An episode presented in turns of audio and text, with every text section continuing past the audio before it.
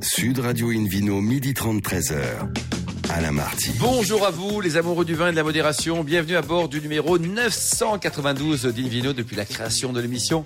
C'était en 2004. Et oui, comme vous le savez, nous sommes délocalisés chez le caviste Nicolas à Paris, au 31 Place de la Madeleine. Je rappelle que vous écoutez Invino Sud Radio à Pau, par exemple, sur 102.00 et qu'on peut se retrouver sur notre page Facebook Invino et notre compte Instagram Invino Sud Radio. Aujourd'hui, un menu qui prêche, comme d'habitude, la consommation modérée et responsable avec Laurent Audeguin. Tout à l'heure, on l'aura parmi nous, ingénieur agronome à l'Institut français de la vigne du vin et le Vino pour gagner un coffret de trois bouteilles de la marque Bandit de Loire et un coffret Divine en jouant sur invinoradio.tv. À mes côtés pour cette émission, Hélène Pio. Hélène Pio, chef de rubrique au magazine Régal. Bonjour Hélène. Bonjour. Fais-toi un bonjour. euh, Oui, oui, comme il faut. Bonjour. hein. Un. Bonjour. FIP. Voilà, hôtesse de l'air. David Cobol, le cofondateur de l'Académie des vins et spiritueux. Bonjour David. Bonjour. Faites-nous-le à l'anglaise, tiens, par exemple. Ah, hello. Hello. Et puis également Dominique Laporte, meilleur sommelier de France et meilleur ouvrier de France en 2004. Bonjour euh, Dominique. Bonjour.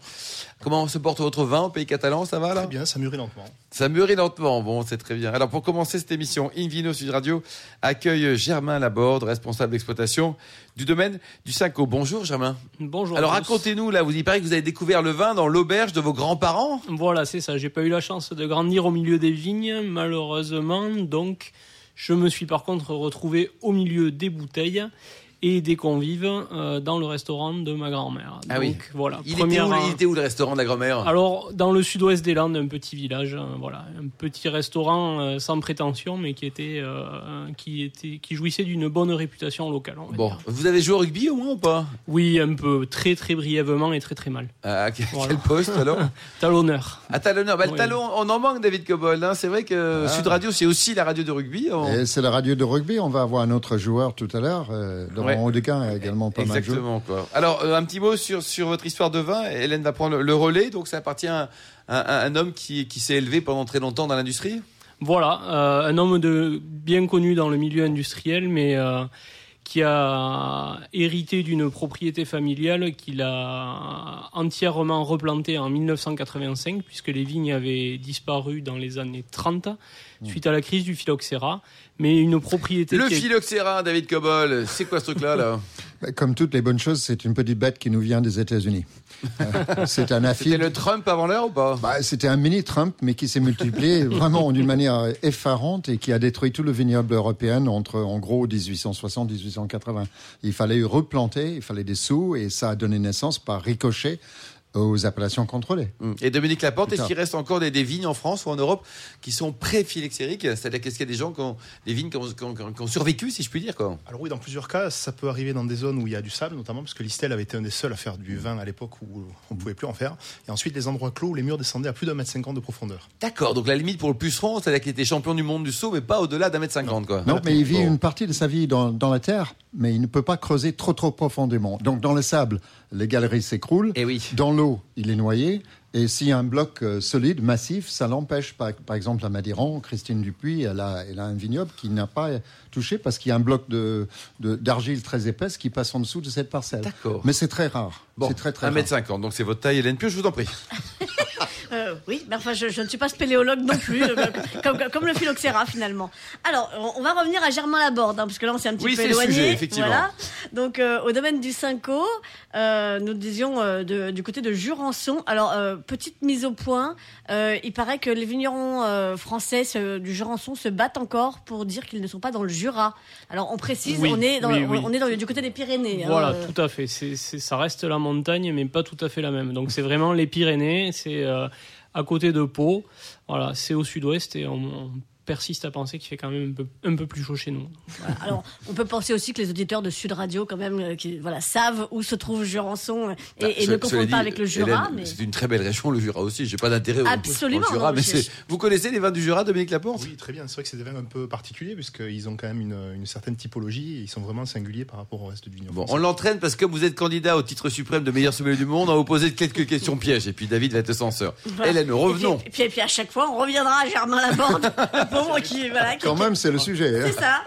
Euh, donc effectivement, on disait le, le domaine de Cinco qui euh, euh, donc qui appartient à Pierre Sobo, euh, qui est dans la même famille depuis très très très longtemps. Euh, depuis 1617, on produisait déjà du jurançon à l'époque. Voilà, et donc dans la famille de Pierre Saubeau et du Jurançon, donc depuis 1617 jusqu'à, on l'a évoqué, la crise phylloxérique, et maintenant depuis 1985, le Senko version euh, 2.0, on va dire, euh, avec en 2008 euh, même un 3.0, puisqu'il y a eu de gros investissements qui ont été faits pour emmener le domaine sur la voie de l'onotourisme. Alors vous étiez des grands précurseurs, parce que 3.0 en 2008, là j'avoue, Voilà. chapeau. Euh, Aujourd'hui, vous êtes sur euh, un peu moins de 13 hectares de vignes. Oui, alors en production, mais on a un potentiel de, euh, total qui est à 14 hectares. C'est ça. Et vous êtes certifié en HVE3 et en conversion vers l'agriculture biologique. C'est prévu pour quand? C'est ça. Alors la conversion est lancée depuis septembre 2019, donc euh, certification en septembre 2022. Très bien, effectivement. Alors on attend ça avec impatience. Et puis évidemment, vous avez les cépages euh, classiques, logiques de Jurançon. On commence par, euh, par gros mansingue, petit mansingue. Voilà, c'est la base, c'est obligatoire pour avoir l'appellation Jurançon. 50% des bouteilles doivent être produites à partir des mansins. Donc euh, c'est la majorité de notre encépagement, mais on a aussi les cépages accessoires. Donc chez nous, le petit courbu principalement. Et on va planter cette année du camaralais et du lozé. Euh, et après, on a quelques raretés. Donc, on a replanté du mancin noir qui a fait une cuvée spéciale cette année. Euh, et l'originalité, c'est d'être allé chercher euh, la mondeuse noire pour l'amener chez nous. Elle, elle vient de Savoie, voilà, la on l'a noire. piqué au allé la Savoyard. chercher loin, là. Voilà, on a fait une petite parcelle, euh, une petite expérimentation qui aurait dû produire cette année, mais les chevreuils en ont décidé autrement. Donc ça sera pour l'an prochain. On vous donne rendez-vous. Bon, un bon civet de chevreuil, c'est pas mal aussi. Hein. Euh, C'est surtout pas mal, à la mondeuse.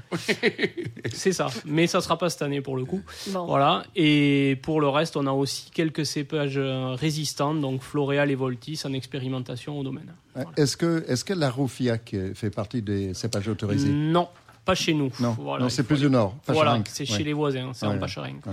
En revanche, vous nous avez parlé de lozay et de camaralais. Alors là, c'est un peu comme le phylloxéra. Qu'est-ce que c'est que ces bébêtes-là? Alors, c'est, ça ce fait sont des partie cépages, des cépages sûr. accessoires, donc qui peuvent euh, prétendre à l'appellation Jurançon en complément.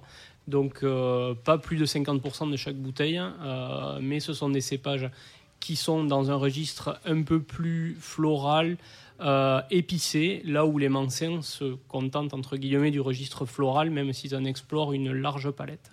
Donc ça donne un peu de, de peps euh, au Jurançon? Oui, tout à fait. De la complexité pour nos Jurançons secs notamment. Je trouve qu'il y a une chose intéressante dans, dans, la- dans cette appellation en particulier, c'est la clarté des étiquettes. C'est-à-dire que par défaut, c'est toujours, toujours doux. Si c'est marqué Jurançon, c'est doux. Et si c'est sec, c'est spécifié toujours sur l'étiquette. Ah, c'est marqué sec. Hein. C'est marqué Voilà. Jurançon sec. Et ça, c'est assez rare. J'aimerais bien avoir ça en Alsace parce qu'on ne Oui. sait jamais quand on Non, achète tout à fait. Ou alors dans la vallée de Loire, la Loire aussi, parfois il y a des, Mais oui. des erreurs Alors, potentielles. ça, ça- ça vient de l'origine. Hein. Jurançon, à l'origine, c'était uniquement Qu'est-ce que ça veut dire. Jurançon d'ailleurs? C'est une très bonne question. Hein, Dominique Euh, Laporte, Alors, euh, un- si vous l'avez, c'est ça c'est une commune. Le jour de concours de meilleur sommelier du monde, quelle est l'origine ça Merci de l'avoir posé. Peut-être Voilà. une rivière ou peut-être. euh, Non, C'est le, pas- non, c'est le nom de la commune. De la commune, mais c'est après, non, c'est le nom de la rivière qui prend sa source en pays catalan, en bas du bon. Personne ne pourra contredire. Allez, revenons à vous, Hélène. Euh, alors effectivement, nous disions euh, les origines de Jurançon, euh, et puis on, on parlait cépage à l'instant avant de partir très très loin sémantiquement. Racontez-nous du coup les vins du domaine alors, parce que voilà, on, on disait des, des vins secs, des vins doux. Alors, on a, on une, une large gamme de vins qui couvre, qui couvre tout le, toute la palette qui va du, du vin sec, très frais, très fruité, euh, jusqu'aux vendanges tardives, euh, sur les moelleux. euh, en laissant les raretés de côté, bien sûr. Et On moi, j'ai une manière de faire le vin euh, qui, qui, est, qui vient du produit. Donc, euh, on imagine une circonstance de consommation. On se demande quel serait le type de vin euh, qui serait intéressant. Et, Et vous allez le créer en conséquence. quoi. voilà, on met en œuvre, euh, on choisit les parcelles, on choisit les cépages, le mode de vinification pour avoir un produit qui colle à une idée. Voilà. D'accord. Donc c'est ce qui fait une gamme équilibré chez nous, je pense. David Euh, Germain, rassurez-moi, on ne fait que du blanc à Jurançon, dans l'appellation Jurançon. Dans l'appellation Jurançon. Sinon, c'est Côte de. Bernay. ou Vous Côte avez du Berne. rouge aussi, vous C'est du alors en rouge, euh, toute, à- toute parcelle qui est sur l'appellation Jurançon peut donner un rouge de Béarn. Voilà, c'est un produit qui L'appellation, c'est rouge de Béarn. C'est comment, Dominique Laporte, les, les rouges du Béarn en général C'est euh, À vrai dire, j'ai pas eu l'occasion d'en goûter beaucoup. Par rapport à la folle blanche Non, je plaisante. C'est Non, c'est- quand même pas, ouais. quand même pas. Après, il y a aussi une subdivision, puisqu'en fait, vous avez en, en parallèle aussi le- les Béarn Belloc, qui sont plutôt vers Orthez, Voilà, Pau, en fait, fait. un petit peu plus, un petit peu plus loin. Mais généralement, c'est plutôt quand même des vins plutôt sur la légèreté, la finesse, contrairement aux Madiran ou aux autres qui sont plus puissants. En fait, Et vous faites du rouge pour compléter une gamme ou c'est juste par, par choix personnel Alors, c'est par choix personnel, c'est pour compléter pour toutes ces rais- toutes les raisons sont bonnes pour faire du vin rouge. Donc c'est pour tout ça et chez nous, c'est du rouge qui est en, classé en vin de France. On ne prétend pas à l'appellation Béarn puisqu'en plus on est sur des cépages. Combien ça coûte On parle un petit peu de sous parce que c'est bien, vous êtes très sympa, la famille est belle, le vignoble est beau, là, mais, mais combien ça coûte de bouteilles Dites-nous, Germain. Alors on va dire qu'on est sur pour euh, la gamme classique, on est euh, entre 12 et 20 euros. Voilà, sur des, des prix tout à fait classiques. Et après, nous avons des hauts de gamme, donc un haut de gamme en sec, une cuvée qui s'appelle l'équilibriste, euh, où là, on va aller monter un peu plus au-delà de 30 euros. 30 euros la bouteille. Voilà. Et pareil pour nos vendanges tardives qui s'appelle la part des hommes. Voilà. Et La- puis, on, on parle aussi de votre cuvée ébullition.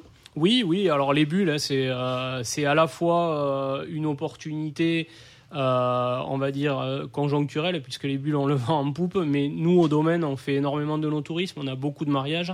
Donc on avait euh, depuis le début des années 2010 une demande là-dessus. Donc on s'est assez tôt tourné vers les bulles avec un pétillant à base principalement de gros mancins et parfois un peu de petits courbus. Donc pour notre cuvée ébullition qui ravit nos mariés tout au long de l'année. Alors, votre autre casquette, c'est l'association Les Vignerons du Jurançon. Tout à fait. Donc, euh, une association qui regroupe euh, 110 producteurs de raisins et vignerons indépendants, donc euh, avec une soixantaine de vignerons indépendants à l'intérieur, et qui représente euh, 650 hectares de vignes de Jurançon. Voilà. Bon, ben, très bien. Donc là, vous faites la promotion et faites, connaître le- les intérêts supérieurs du Jurançon, on va dire. Quoi. Un site internet peut-être pour en savoir plus sur vos vins? Alors, www.cinco.fr. Comment ça s'écrit, Cinco C-I-N-Q-U-A-U. Merci beaucoup, Germain Laborde. Merci également à Dominique Laporte, Hélène Pio et David. Cobold. On se retrouve dans un instant au bar à vin du caviste Nicolas à Paris, place de la Madeleine, pour cette émission délocalisée avec le Vino Quiz pour gagner des coffrets de Bandit de Loire et de Divine. Sud Radio Invino, midi 30, 13h. Alain Marty. Retour chez le caviste Nicolas Paris, place de la Madeleine, pour cette émission délocalisée. D'ailleurs, vous qui nous écoutez chaque week-end, n'hésitez pas à nous contacter sur notre page Facebook Invino ou notre compte Instagram Invino Sud Radio pour nous indiquer vos vignerons favoris, coup de cœur, chouchou, on va dire. David Cobold, le cofondateur de l'Académie des vins et spiritueux, c'est le moment du Vino Quiz. Oui, oui. Je vous rappelle le principe. Chaque semaine, une nouvelle question. Si vous répondez bien à cette question, et si vous êtes tiré au sort parce que vous êtes très nombreux à être très intelligents parmi les auditeurs et auditrices, et ben, vous pouvez gagner un coffret de 8 bouteilles de la marque Bandit de Loire. Trois bouteilles, trois bouteilles, Trois David, bouteilles. Ah. Bandit de Loire. Non, j'augmente. hein. Euh, je suis généreux aujourd'hui, c'est comme ça. Un coffret Divine et aussi le livre Un tourisme spiritueux en France et le monde entier aux éditions Erol. Donc, la semaine dernière, la question était depuis août 2019, le domaine du rock est en conversion à l'agriculture A intensive, B biologique, C paysanne. Alors, et la bonne réponse, David, est Et ben euh, biologique. biologique. Cette semaine, David. Eh ben, nouvelle question, bien sûr. Euh, donc, de quelle association Damien Laborde, responsable de l'exploitation du domaine 5O à Jurançon, fait-il partie? A.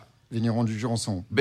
Vigneron et vigneronne. C. Les vignerons en balade. Voilà. Et après, donc, on va sur le site, On va Radio, sur le site qui s'appelle invinoradio.tv. Invino Radio TV et rubrique Vino Quiz.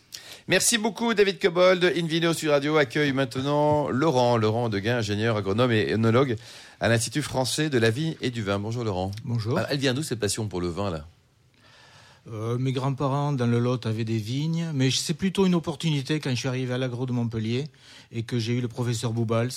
Et là, le choix s'est vite fait. D'accord. Parce que vos parents n'étaient pas dans le vin? Non, mes parents avaient arraché la vigne. Alors ça, ça commence mal. C'est un peu les, les dentistes du terroir, vos parents. Allez, Hélène. Ça, ça- ça démarre mal, effectivement. Donc, vous avez deux casquettes. hein. Vous êtes donc chef du service sélection, recherche et développement de l'Institut français de la vigne et du vin. C'est un peu long, mais vous allez nous raconter. Mais ça fait hyper sérieux. hein. Ça fait hyper sérieux. Donc attention, c'est à quoi qu'il dit, il faut dire oui, chef. Oui, chef. Yes, Et puis vous êtes également le directeur commercial euh, et développement de l'ENTAV International. Vous allez nous, nous raconter ça en gros aussi.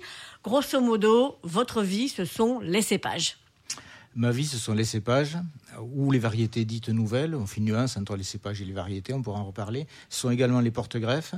À l'échelle nationale, pour tous les vignobles, que ce soit les vignobles de Jurançon, de Savoie ou, ou d'ailleurs. Et puis, euh, j'ai une vocation de développement aussi à l'international pour porter auprès des pays qui sont intéressés les cépages français, les sélections françaises, parce qu'ils sont demandeurs. Il y a combien de cépages dans le monde? À peu près 9 ou 10 000. C'est difficile à Il y a 9 comptabiliser. ou 10 000. Donc ça veut dire c'est 9 ou 10 000 types de raisins différents? Ah oui, C'est oui, oui. énorme, c'est énorme ça. Et tout un chacun, on connaît combien, David euh, Je cinq sais, je sais pas, le- le- le- je pense que le consommateur moyen, un ou deux. Ouais, un ou deux. Dominique, vous en pensez quoi, Dominique Laporte 3000 Eh oui, c'est- c'est- Et alors, le, sur le, est-ce qu'il y a une règle des 80-20 C'est-à-dire que les 80% des cépages, ça correspond à combien de. Ah, à Ouais. l'échelle mondiale, on peut considérer qu'une trentaine de cépages euh, couvrent euh, plus de la moitié Ouais, du même. mondial. Et à l'échelle française, avec euh, 20 cépages, vous faites euh, 85% de l'encépagement. D'accord. Est-ce qu'on a encore des cépages qu'on ne connaît pas? Ah, euh, c'est difficile à dire puisqu'on ne les connaît pas. Oui, mais oui mais on en découvre, Bonne question, mais on, en- on en réponse. découvre, on en découvre chaque année. Oh, super. Hélène? Euh, alors non seulement vous en découvrez chaque année, mais euh, on peut dire aussi qu'ils s'en créent chaque année, puisque euh, ne serait-ce que pour résister au réchauffement climatique, vous êtes avec quelques autres, hein, pas tout seul, en pleine recherche justement de, la façon de, contrer ce réchauffement, entre autres via les cépages.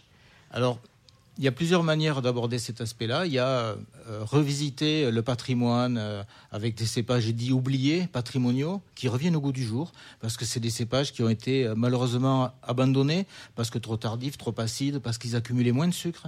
Quelques- C'est une voie. Lesquels, Au moment par de exemple en. Euh, ben, vous avez le tardif, pour le, le- le citer, que, que, qu'essaie de remettre au goût du jour les vignerons de Saint-Mont et de Plément. Mais euh, dans les vignobles du Piémont alpin, vous avez le Bia, la petite Sainte-Marie, la Sérénaise.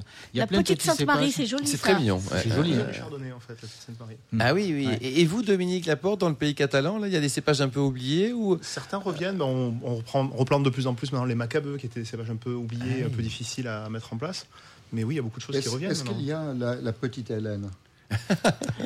Pas à ma connaissance. Non, il y a la Saint- grande Hélène. Merci, reste à Dominique Laporte. découvrir. Il y a- Voilà. il y a Sainte-Hélène, qui est un endroit sympathique pour les Anglais, notamment. Pour... C'est ça, et pour Napoléon. Euh, donc effectivement, vous, vous disiez donc les cépages sont une des réponses possibles. La création de variétés euh, l'est aussi, mais euh, elle apportera certainement des réponses plus rapides, pertinentes et efficientes par rapport à la résistance aux maladies. Pour ce qui est de l'adaptation au climat, c'est tellement multifactoriel qu'au jour d'aujourd'hui, on est sur un savoir qui, qui s'accumule au fil des années, mais qui reste assez trop empirique pour dire demain on va croiser du carignan avec du macabeu ou autre chose et être sûr. Et on fera un kobold.